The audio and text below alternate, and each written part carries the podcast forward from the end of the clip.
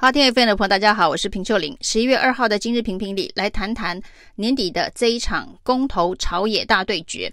那民进党呢，决定要正面迎击四大公投。那这四大公投有两个公投是国民党所提出来的，反莱猪公投以及公投榜大选；有另外两个是民间团体所提的，早交公投以及这个核四重启的公投。但是民进党呢，现在把四大公投通通跟国民党绑在一起啊，那说呢，这四大公投都是国民党这个亲中反美路线的一个大反扑，所以呢，要用这一个五千八百万的预算呢，进行全台湾的宣讲，那阵容可以说是非常的惊人，包括了总统、副总统、行政院长、各部会首长，通通都出动，那大军压阵，用五千八百万的预算包装。要把公投的风向转向呢，这是一场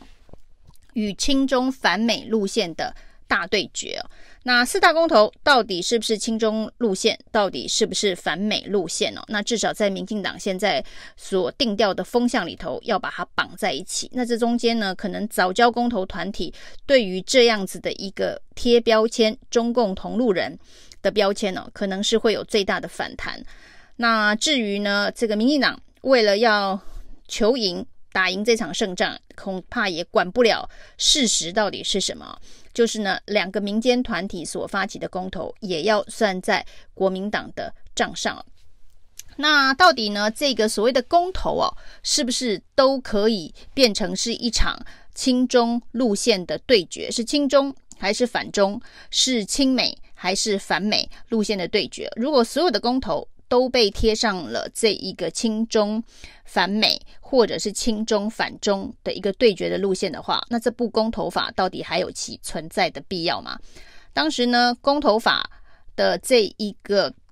修法的精神呢，就是要把民主机制直接民权的民意给展现出来，在一些重大的公共政策、社会的这个多元平台讨论之后，没有办法做最终决策，就交给人民来决定哦。这个是民进党最喜欢讲的，台湾的未来由台湾两千三百万人来决定啊。那所以才会有公投法这样子的一个。直接民权精神的法案的通过，那甚至在降低门槛的过程当中哦，即便罢免的门槛降低，引发了相当多的后续效应以及后遗症哦。那但是呢，对于这一个公投精神来讲，它仍然是一个人民的胜民主胜利的概念哦。人民有权决定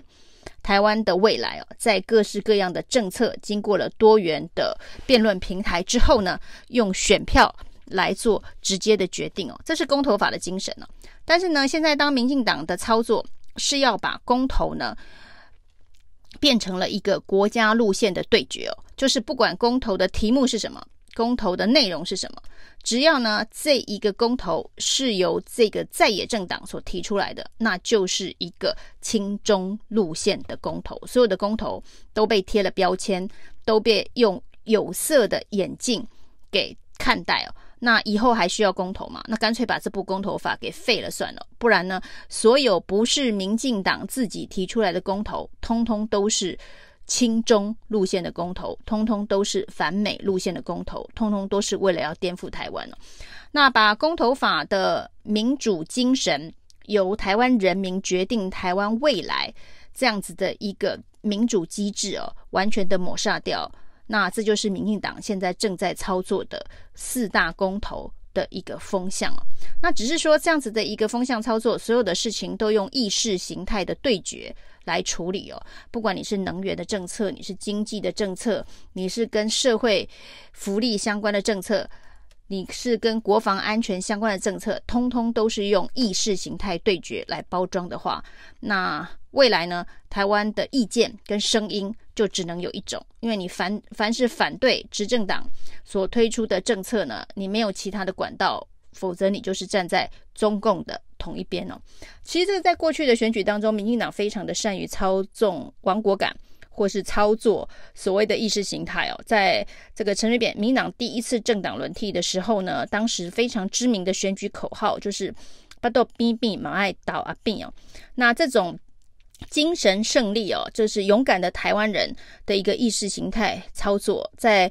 当年的政党轮替的选战当中哦，发挥了相当有效的一个感染力哦，所以民进党执政了。但是呢，民进党的这个第一次执政，因为陈水扁家族的贪腐，所以呢，让这个口号后来呢变得相当的可笑。那包括了这个民进党也不太再敢用类似的口号。不过现在呢，所推出的所谓的所有的公投，都是呢跟这个亲中势力的对决哦。所有反对公投，就是为了要跟亲中势力对决这样子的一个诉求，这个意识形态诉求，就跟当年的巴豆边边马爱道啊病是同样的一个精神胜利法，只是过去有用。的这一个选举的诉求哦，这次还会有用吗？其实蛮考验台湾社会的一个民主成熟度的。如果呢，在经过了这么多年的政党轮替，经过了这么多年的选举的淬炼之后，台湾的民众还会被这样子的一个包装所迷惑，一个五千八百万内宣所包装出来的意识形态对决的假议题。给迷惑的话，那台湾的这个民主机制的确是还蛮岌岌可危的。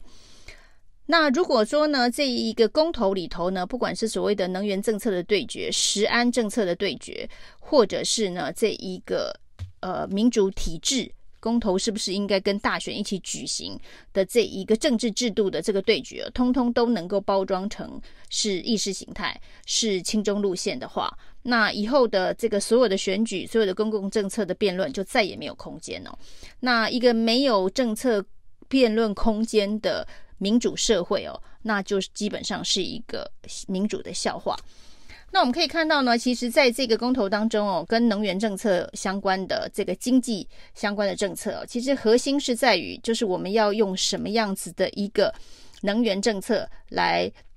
让台湾未来的经济能够转型哦。那全世界都在讨论核能的使用哦。那过去一段时间，当然因为福岛的这个核灾变之后呢，全世界都在反省是不是应该要使用核能。是不是有比较高的风险呢？但是经过了这十年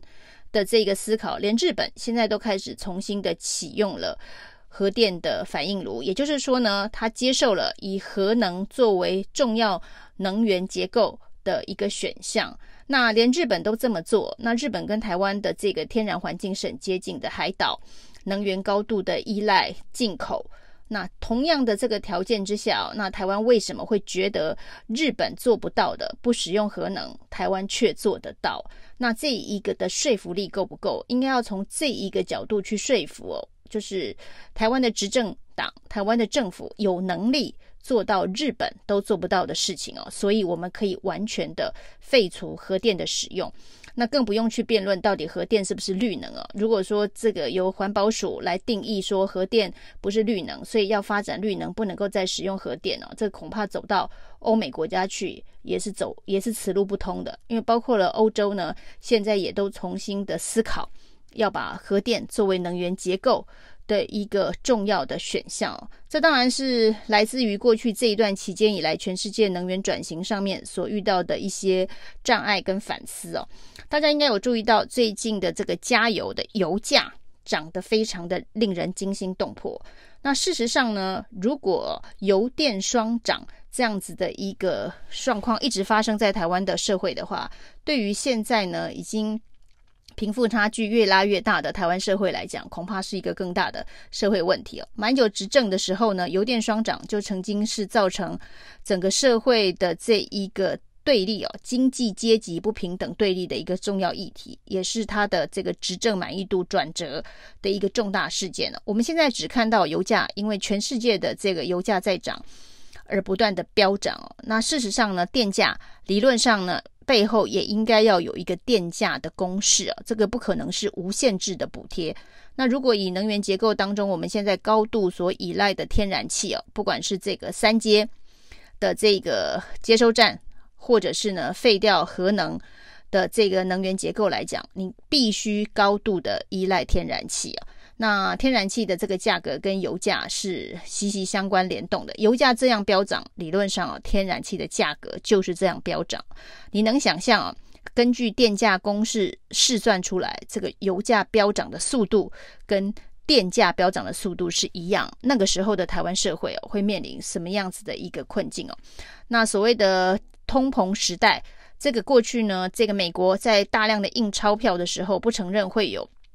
这个通膨，现在也慢慢的面对，恐怕真的大通膨时代要到了。从劳退基金、退抚基金跟这个国保三个基金哦，九月份一亏就亏了一千三百多亿哦，那其中很大一部分呢，都是跟这个通膨所造成的这个经济上面的一个风暴有多少的关系哦。而整个新冠肺炎疫情呢，也还没有完全的消失哦。那台湾现在走的是一个清零的路线，那这个清零的代价要付出的就是一些经济的代价。那这也都是未来我们在经济上面可能会遇到的这个暴风哦。那这种种都跟台湾的整个社会经济发展有直接的关系哦。难道不是在讨论四大公投的时候？里头呢，跟能源相关议题可以好好的来辩论，不管是早教公投或者是核四公投。那至于石安议题哦，这个莱猪议题哦，反莱猪议题到底会不会跟这个经贸、跟台美关系的经贸发生实质的连结？这其实也都是一个很好的辩论的这个题材。那显然呢，这一个民进党是不打算。就公投的内容来进行朝野的辩论，来进行多元意见的激荡。大家针对呢这个事实的内容来讨论，怎么样才是为台湾未来最好？让台湾的未来真的是由台湾两千三百万人来决定哦，而是要用一个意识形态对决的方式告诉大家，凡是国民党所支持的，大家就不能支持哦，否则呢就是中共同路人了。那这是一场意识形态的对决。还是一个公共政策的辩论跟激荡。十二月十八号的投票结果会告诉我们，台湾的社会哦是一个怎么样子的民主社会。以上是今天的评评理，谢谢收听，谢谢收听，请继续关注好好听 FM，并分享给您的好朋友。